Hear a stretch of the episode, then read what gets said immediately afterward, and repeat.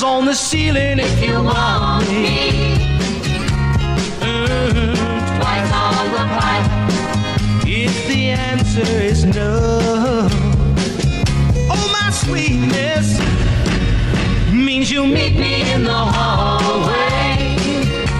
Whoa. ¿Qué tal? Muy buenas tardes, sean bienvenidos a Círculo de Espera Radio en este jueves 15 de diciembre del 2022. Estamos transmitiendo, así lo hacemos todos los días, de lunes a viernes, a través de nuestro podcast en Spotify. Ahí nos puede usted encontrar todos los días a la hora que usted quiera, en donde usted se encuentre. Puede darle play ahí y hablar, escuchar nuestro espacio de béisbol, dedicado principalmente a todos ustedes que malamente nos siguen y nos respaldan en esta plataforma moderna. Bueno, ya tiene mucho, ¿no? De Spotify, de podcasts, para hablar del rey de los deportes. Y hoy, como siempre le digo, pero no miento, siempre hay mucho de qué hablar. Y no tendré como Guillermo Zulbarán, que me acompaña a cargo de la producción de este espacio.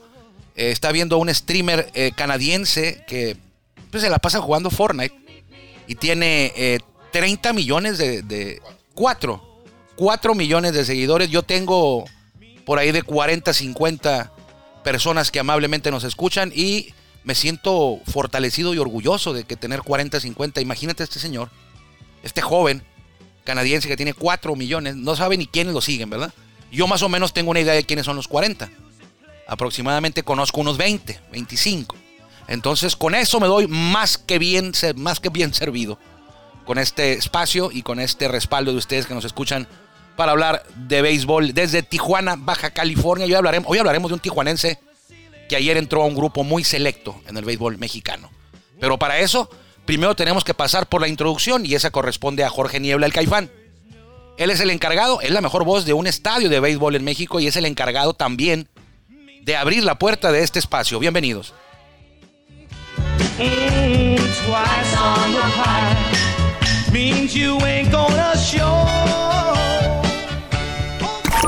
Ya estamos en el círculo de espera. Acompáñanos a tomar turno y hablar de béisbol con un toque relajado. Aquí empieza Círculo de Espera. De espera.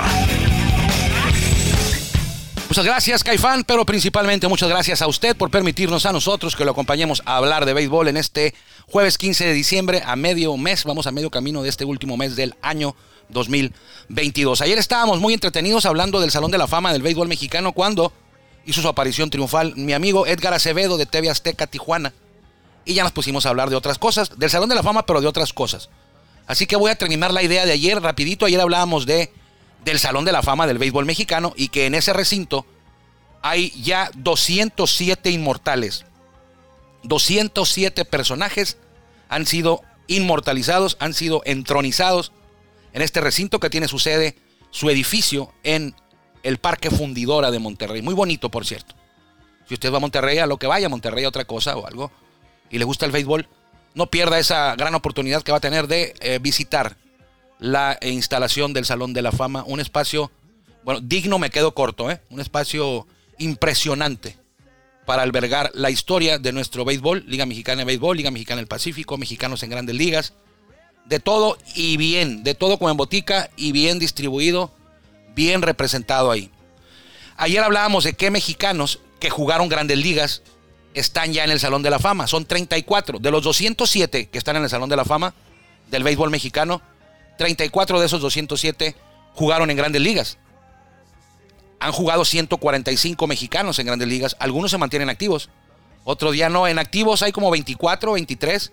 Quiere decir que de los 145, unos 120 ya, ya no juegan. Bueno, pues de esos 120 que ya no juegan, que ya pueden ser elegibles del Salón de la Fama, 34 ya están ahí. Nos quedamos como a la mitad. Me voy rapidito para terminar este, esta idea de ayer. Beto Ávila está en el Salón de la Fama, jugó grandes ligas. Fue el primero en ingresar al Salón de la Fama junto con el Chile Gómez, José Luis Gómez y Melo Almada. Ellos ingresaron en el 1971. También ya está ahí Vinicio García, En paz descanse. Felipe Montemayor también está en el Salón de la Fama. Él todavía vive, tiene por ahí de 91 años. Ingresó en 1983. El papelero Benjamín Valenzuela falleció hace un par de años o tres años.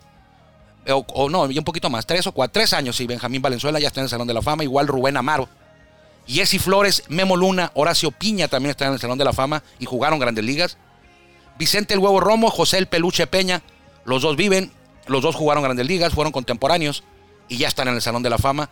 Igual el buitre de Tecamachalco, en paz descanse, Aurelio López, campeón con los Tigres en 1984, ya está en el Salón de la Fama del béisbol mexicano.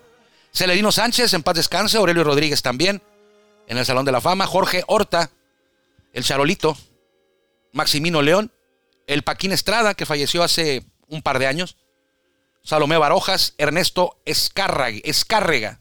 Lo saludé en el Salón de la Fama, Ernesto Escárrega. Ya está en el Salón de la Fama, igual Salomé Barojas, entraron en el 2002. Andrés Mora, en paz descanse, entró en el 2003 junto con el hermano del huevo Romo, Enrique Romo, uno le decían el huevito. Enrique Romo vive todavía, está en Torreón, él vive en Torreón. Isidro Monje, Sid Monje, él es de, creo que es de Magdalena de Quino, ¿es? O de, creo que sí. Creo que sí. Eh, Cecilio Acosta, Sergio el Calimán Robles, en Estados Unidos a, Cecilio Acosta le decían Sai, como Sai Young, le decían Sai Acosta. El Calimán Robles también entró en el 2006. Alfonso el Houston Jiménez en 2007 fue entronizado. Teodoro Higuera, Ángel Moreno, Fernando Valenzuela y los tres más recientes, hace apenas un poquito más de un mes, Isidro Márquez, Matías Carrillo y Vinicio Castilla. Ellos fueron elegidos en 2020 y apenas en este 2022 ingresaron al Salón de la Fama. 207 inmortales hay en el Salón de la Fama. 34 jugaron grandes ligas y son los que le acabo de mencionar.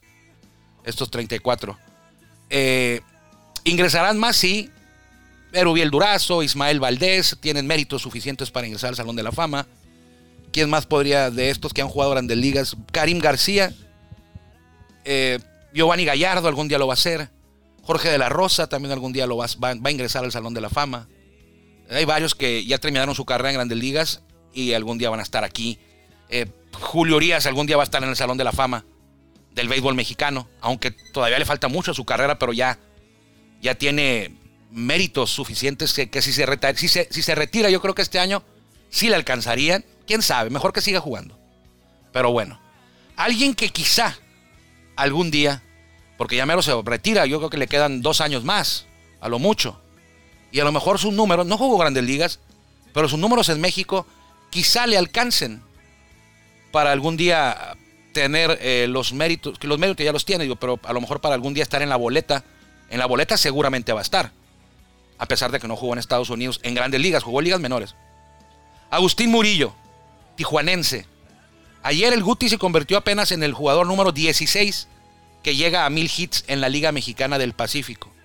Mil hits en la Liga Mexicana del Pacífico. Quizá no parezcan muchos mil hits, pero es como la línea, la línea de, de, que, ¿cómo, cómo, la, ¿cómo se lo explico?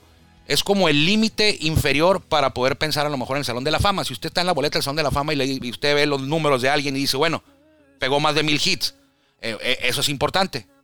Y el Guti ya los tiene. Mil hits en la Liga Mexicana del Pacífico. Ya le decía yo que solamente 16 lo han hecho, incluyendo al Guti. ¿Quiénes han sido esos 16? Héctor Espino, 1824. Matías Carrillo, 1486. Alfonso el Houston Jiménez, 1339. Juan Navarrete, 1271. El Paquín Estrada, Francisco Estrada, 1268 hits. Aurelio Rodríguez, 1175. El Manny Rodríguez, que se está retirando este año, 1171. Jesús Somers, 1073. Oscar Robles, tijuanense, 1063. De hecho, el Guti es el segundo tijuanense en esta lista. Alonso Telles, 1056. Francisco Rodríguez, creo que es el hermano de Aurelio Rodríguez, en 1037. Es Francisco Chico Rodríguez y Tuarte, 1037.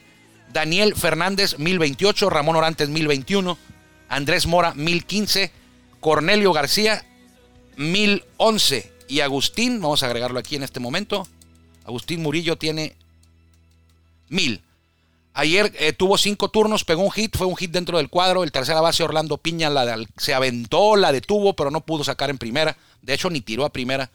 Y de esa manera el Guti llegó a mil hits en el Pacífico Guti juega con los Charros. Ayer los Charros perdieron eh, 5-6 o 5-4. Por ahí perdieron los Charros ayer contra eh, los algodoneros de Guasave en Guasave, en el Kuroda Park.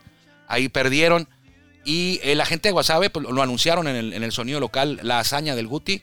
Y lo reconocieron al Guti a pesar de que estaba en un parque que no era eh, el de él. Ayer perdieron en 12 entradas los charros de Jalisco. Los mil hits del Guti los repartió entre Yaquis de Ciudad Obregón, Águilas de Mexicali y charros de Jalisco. Ahora, el Guti ya tiene mil hits en el invierno. Oye, Eh, ¿Qué pasó, Guillermo? Buenas ¿Por qué me interrumpes así de manera tan intempestiva? es que voy a hacer un comentario. A, De a- que te destrampaste hace por ahí no, un año. No, no. ¿No? Eh, Viste, bueno, yo lo vi en video en redes sociales porque yo no veo los juegos, ¿verdad? Sí, porque te pasaste 300 días jugando Fortnite. Claro, es más año. importante mi diversión que el béisbol fuera del trabajo. Es una estadística cierta, ¿eh? Sí, Ayer dieron a conocer Nintendo eh, en línea. 301 porque ayer jugó. 301 días pasó Guillermo Zulbarán de este año jugando Fortnite. Es correcto. Es correcto, pero está llorando ahorita. Sí. Bueno, Eh, a ver, tu comentario, Guillermo, por favor. Ah, vi el video de redes, en redes sociales en Instagram cuando de la liga sube los mil hits de Agustín Murillo Ajá. y la recibió la bola, se la pasaron a Jesse Castillo Sí. y se persinó con la bola. Y no ya- va a llegar.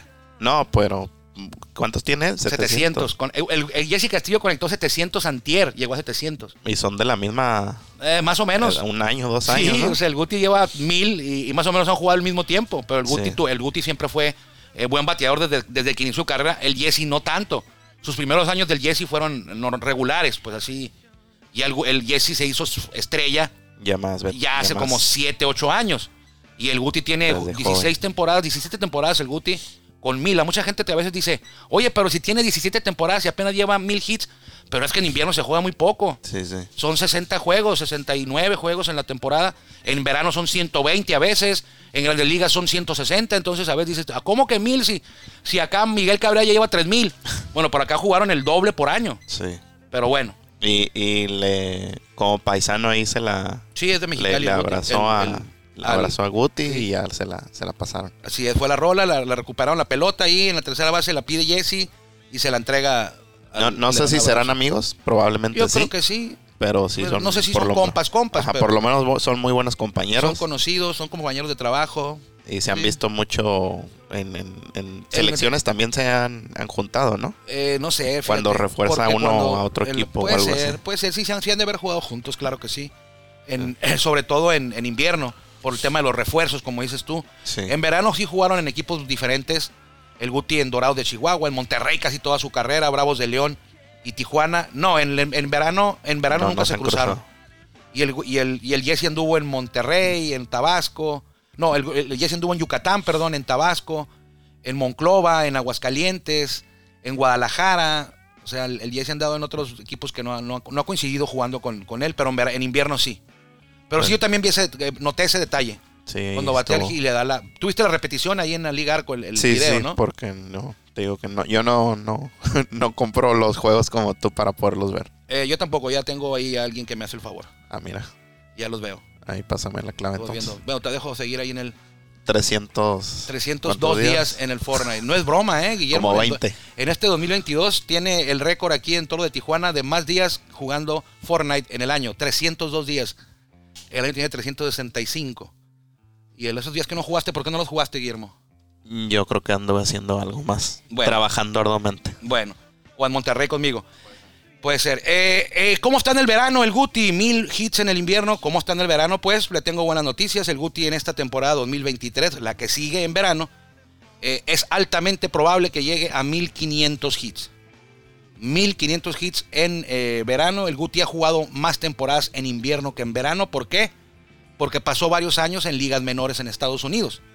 En verano jugó, creo que lleva jugadas hasta este momento, si mal no recuerdo, eh, mm, 14. Lleva 14 campañas en verano y está jugando la 19 en invierno. O sea, hay 5 temporadas ahí de diferencia. En verano tiene 1468, le faltan 32. Así, sin, si me falla la matemática.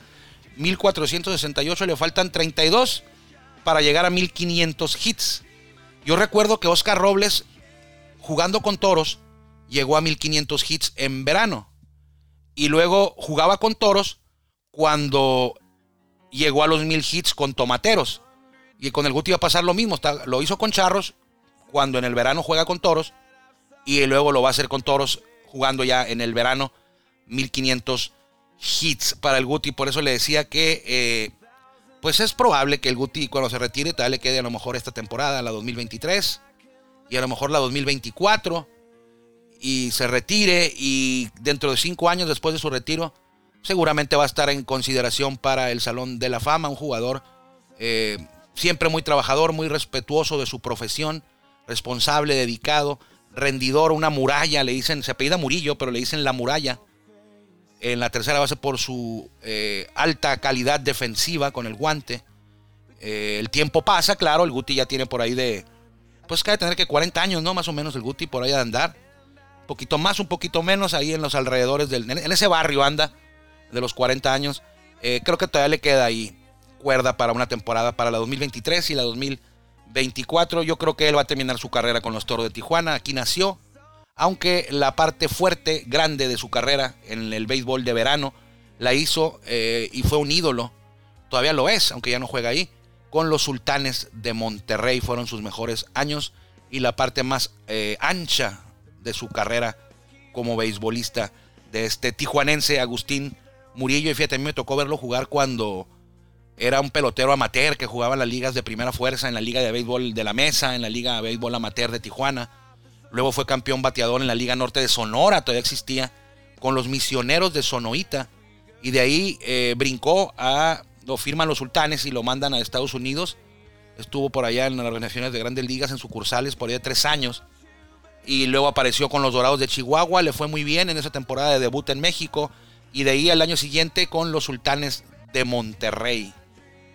Y desde ahí, desde ahí, apenas hasta ahí, desde ahí estuvo con Sultanes hasta el 2021, que jugó con los Bravos de León media temporada, regresó a Sultanes y para el 2022 ya estuvo en el equipo de su ciudad natal, cumpliendo un sueño como el de varios, varios tijuanes que han jugado en su casa, como Oscar Robles, como Ricky Álvarez, como Román Peñasonta, varios, varios, Jorge Carrillo, varios eh, nativos de esta frontera que han conseguido eh, jugar con el equipo de la ciudad que los vio nacer frente a su casa, frente a sus amigos, frente a su familia. Y uno de ellos es el, Guti. Murió. Hay muchos que juegan todavía en la Liga Mexicana de Béisbol y, no han podido eh, jugar. En Tijuana se me viene a la mente Ismael Salas. Ismael Salas es del contemporáneo del Guti, también está en sus últimos años ya de, carrera, pero nunca ha podido todavía. Quizá, quién sabe, a lo mejor en su último año se viene a Tijuana y puede estar aquí eh, con los toros, pero él es uno de los que me viene a la mente de jugadores de larga carrera que eh, no han podido jugar en el equipo de su ciudad natal, en este caso los toros de Tijuana. Así que el Guti, felicidades. Vamos a tratar de hablar con él. En estos días le voy a mandar un mensajito para que nos conceda una, entrevista corta para que comparta todo su sentir acerca de este logro. Sabemos que el Guti es de, no es de, darle mucha importancia a los, a los reconocimientos individuales, pero seguramente está contento. Es un hito, una hazaña que no cualquiera lo logra. Ya le decía yo, 16 nada más en el béisbol eh, de invierno han llegado a los mil hits. Nadie ha llegado a 2000. El más alto es Héctor Espino con 1800 imparables. Y luego Matías Carrillo en un lejano segundo lugar, como por 300 hits abajo de, de Héctor Espino. Y ahí andan nombres muy importantes como Alfonso el Houston Jiménez, como Alonso Telles, Cornelio García, jugadores que hicieron época y en ese club tan selecto y reducido, valga la redundancia, o el pleonasmo, ahí está ahora ya, desde ayer, el Guti de Tijuana, el Guti Agustín Murillo. Ayer los charros perdieron, le decía yo, con el equipo de Guasave. Se quedaron en extra innings los charros y eh, pues si mal no me salen las cuentas, los Charros es uno de los equipos que van a quedar, que, que, ahorita están fuera de, los playoffs y la temporada hubiera terminado ayer. Quedan eliminados dos. Los dos eliminados hoy serían Jalisco y Monterrey. ¿Sí? ¿Es correcto? Para que vaya haciendo el gráfico, Memo. Jalisco y Monterrey. ¿A poco con el triunfo de ayer los tomateros se fueron arriba? Eh, no sé, vamos a ver. ¿Sí? Ponle puntos. Sí, así es. Primer lugar, Naranjeros, Cañeros en segundo, Yaquis en tercero, Algodoneros en cuarto, Águilas en quinto, Venados en sexto, Mayos en séptimo y Tomateros con la victoria de ayer. Fíjese cómo cambian las cosas. Con la victoria de ayer, Tomateros está de octavo. Y los eliminados serían Sultanes de Monterrey y Charros de Jalisco. Oye, si, si Charros no mete las manos en estos ¿qué últimos? No van a correr al manager, no van a correr al manager. No, no, no, no.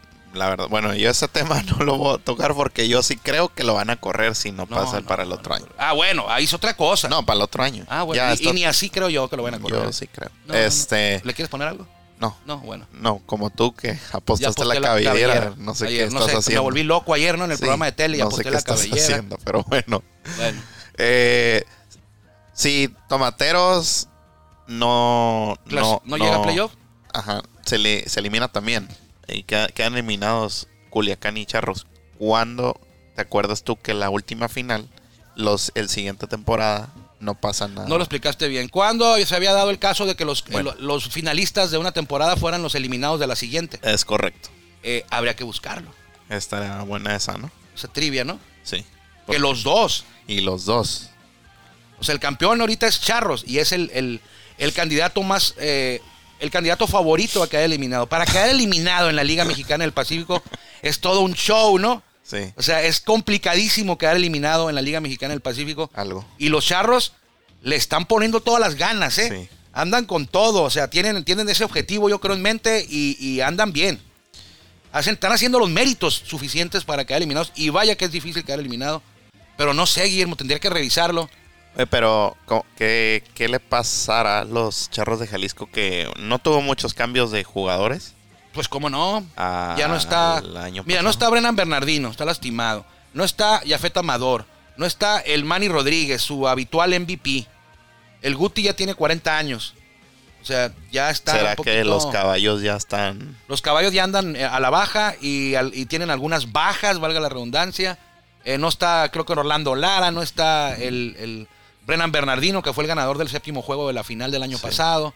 duelazo? Pues sí está, está complicado.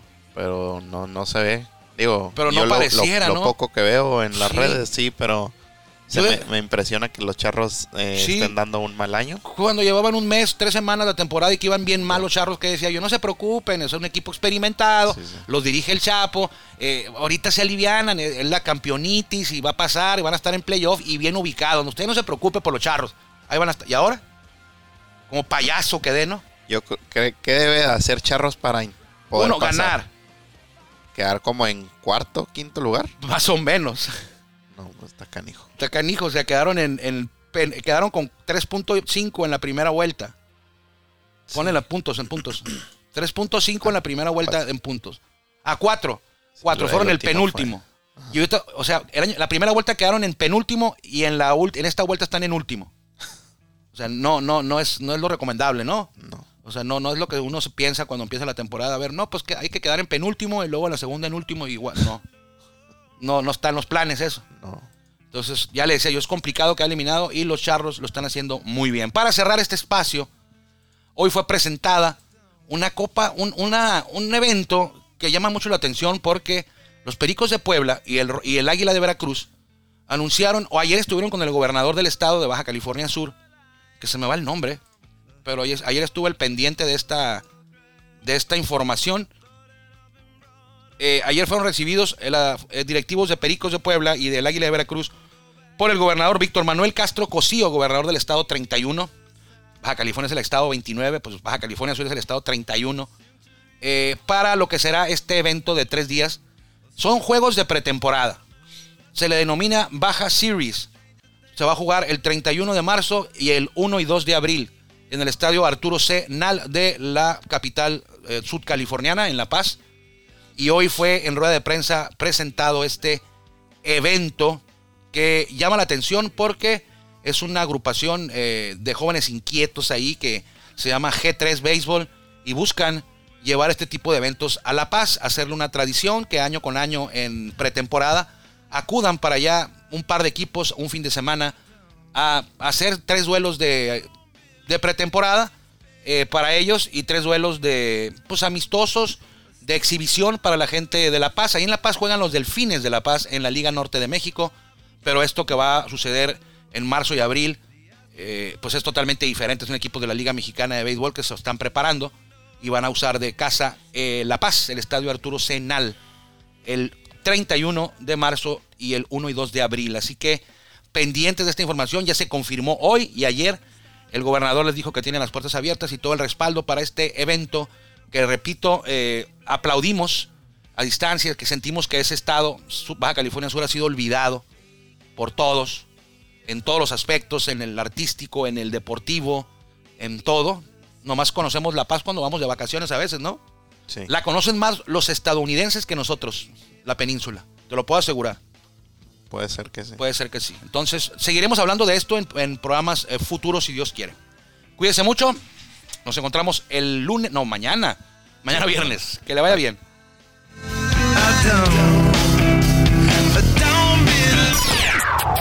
Gracias por acompañarnos en el Círculo de Espera. Nos escuchamos próximamente.